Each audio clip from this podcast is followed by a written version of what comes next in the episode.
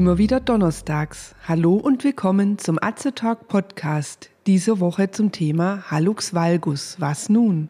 Ich bin Tina, ich bin Apothekerin und Azertalk ist das rezeptfreie und gut wirksame Format von Azerta. Informationen garantiert ohne Nebenwirkungen. Tipps von Apothekerinnen für ihre Gesundheit.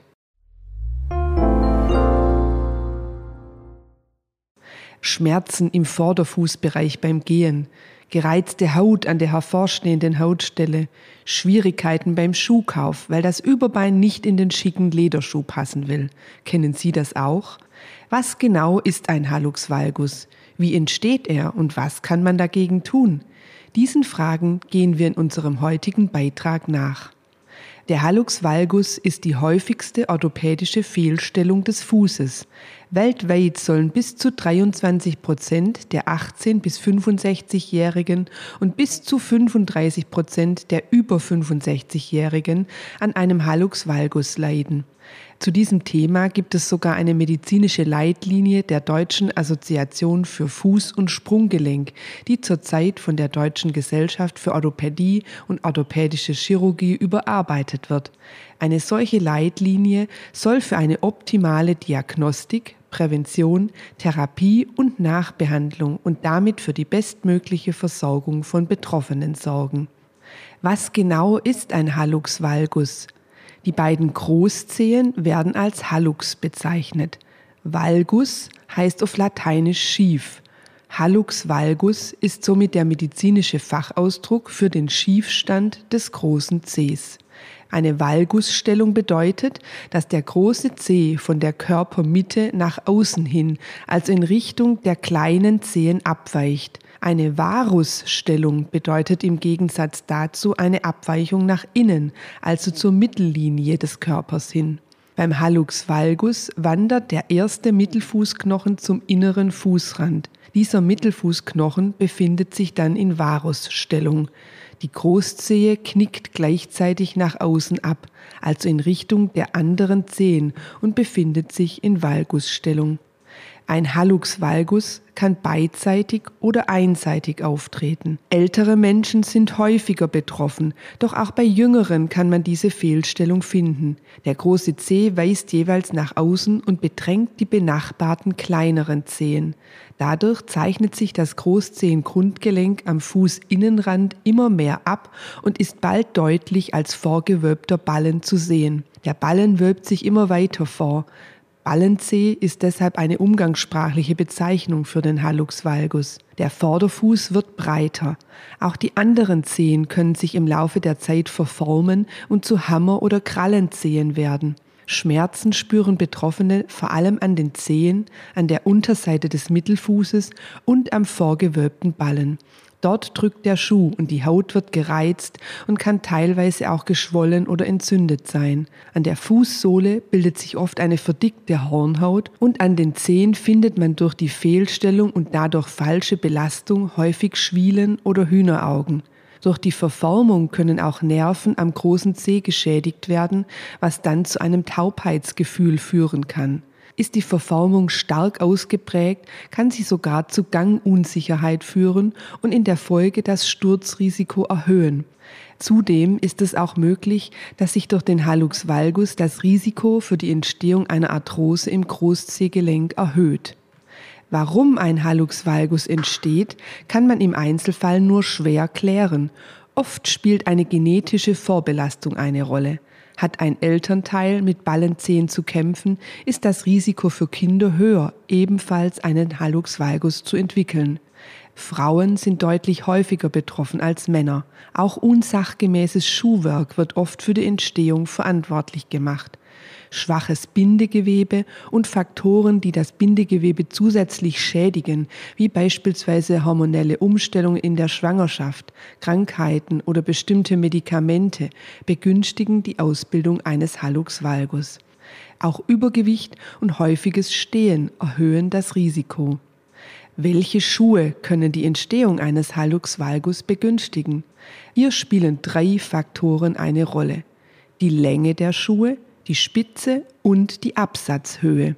Zu kurze Schuhe drängen Zehen aus ihrer natürlichen Lage.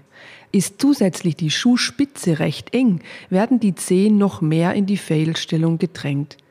Ein höherer Absatz erhöht den Druck im Vorderfußbereich, was die Fehlstellung ebenfalls begünstigt. Da viele Frauen gerne hohe und enge Schuhe tragen und zusätzlich das Bindegewebe bei Frauen schwächer ausgeprägt ist, erklärt dies das häufigere Auftreten eines Hallux valgus beim weiblichen Geschlecht.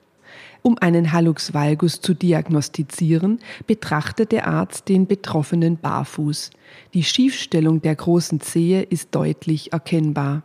Der Fußinnenrandwinkel, also die Abweichung des großen Zehs von einer gedachten Fußinnenlinie mit einem Scheitelpunkt über dem Mittelfußknochen, beträgt mehr als 15 Grad. Diese Abweichung kann allerdings individuell sehr unterschiedlich sein. Zusätzlich wird die Beweglichkeit des Großzehengrundgelenks überprüft, um festzustellen, ob sich bereits eine Arthrose entwickelt hat. Auch der Rest des Fußes wird betrachtet, um eventuell vorhandene Begleitfehlstellungen wie zum Beispiel einen Spreiz- oder Knickfuß zu erkennen. Ebenfalls untersucht wird die Durchblutung, die Motorik und die Sensibilität des Fußes. Eine Röntgenuntersuchung ergänzt die Diagnosestellung. Was kann man tun, wenn man an einem oder an beiden Füßen an einem Hallux valgus leidet? Hier gibt es zwei Möglichkeiten, die konservative und die operative Behandlung. Bei einem erwachsenen Menschen kann sich die Schiefstellung durch konservative Behandlung nicht mehr ausreichend und dauerhaft verbessern. Trotzdem ist die konservative Therapie zur Linderung der Beschwerden sinnvoll. Darauf gehen wir gleich noch näher ein. Eine deutliche Fehlstellung kann nur durch eine Operation korrigiert werden. Hierzu sind über 150 Operationsverfahren beschrieben worden. Wichtig ist dabei, dass ein beschwerdefreier Patient nicht operiert werden sollte. Eine rein kosmetische Operation, weil der Ballen beispielsweise unschön aus der schicken Sommersandale herausschaut, wird also nicht empfohlen. Hierbei wäre das Risiko zu groß, dass ein Patient, der vorher keine Beschwerden hatte, nach der OP für Wochen und Monate unter Schmerzen und Einschränkungen leidet. Eine Operation sollte nur durchgeführt werden, wenn Beschwerden regelmäßig auftreten und zu einer spürbaren Beeinträchtigung führen. Welche Operationsmethode ausgewählt wird, hängt unter anderem von der Art und Stärke der Fehlstellung ab. Meist wird der erste Mittelfußknochen und häufig auch das Grundglied der Großzehe durchtrennt und so verschoben, dass der Zeh wieder gerade steht. Zur Nachbehandlung wird ein spezieller Verbandschuh getragen, der den Vorfuß entlastet. Der operierte Fuß sollte in den ersten Wochen möglichst viel hochgelagert werden, um Schwellungen zu minimieren. In der Regel ist der Fuß nach acht bis zwölf Wochen wieder voll einsatzfähig. Welche konservativen Methoden stehen Betroffenen zur Verfügung, um die Beschwerden zu lindern? Mit an oberster Stelle der Möglichkeiten steht hier die Wahl des richtigen Schuhwerks. Man sollte flache und bequeme Schuhe tragen, um dem Vorfuß viel Platz zu lassen und so Druckstellen zu vermeiden. Es gibt beispielsweise spezielle Wanderschuhmodelle mit besonders breiten Leisten. Es wird empfohlen, zur Stärkung der Fußmuskulatur viel barfuß zu laufen. Eine starke Fußmuskulatur fördert die natürliche Stellung der Zehen und des Fußes. Hierfür gibt es auch gezielte Gymnastikübungen, um die Fußmuskulatur zu kräftigen und zu dehnen. Spielen Sie doch einmal das Fußmurmelspiel. Mit nackten Zehen werden Murmeln vom Boden aufgehoben und in ein Gefäß überführt. Das macht Spaß und trainiert die Fußmuskeln. Teilweise werden spezielle orthopädische Einlagen, die den Mittelfußknochen stützen, oder eine Ballenrolle, die die Zehen entlastet, empfohlen. Verschiedene Schaumstoffpolster, Keile oder Pflaster sollen die Reizung der Haut am vorderen Ballen minimieren und den Bereich entlasten. Außerdem gibt es Schienen, Arthesen und Zehenspreizer, die den großen Zeh in der Mitte halten sollen und meist nachts, manche aber auch tagsüber im Schuh versteckt, getragen werden. Eine Fehlstellung korrigieren können diese Schienen nicht, aber sie können zur Linderung der Beschwerden beitragen und eventuell ein Fortschreiten der Schiefstellung verlangsamen. Bei starken Schmerzen ist auch die Einnahme von Schmerztabletten oder die Anwendung von schmerzlindernden Gels oder Cremes möglich. Lassen Sie sich hierzu gerne in Ihrer Apotheke vor Ort beraten. Wir hoffen, wir konnten Sie mit unserem Beitrag dazu motivieren, immer mal wieder barfuß zu laufen und durch einige gymnastische Übungen Ihre Fußmuskulatur zu stärken.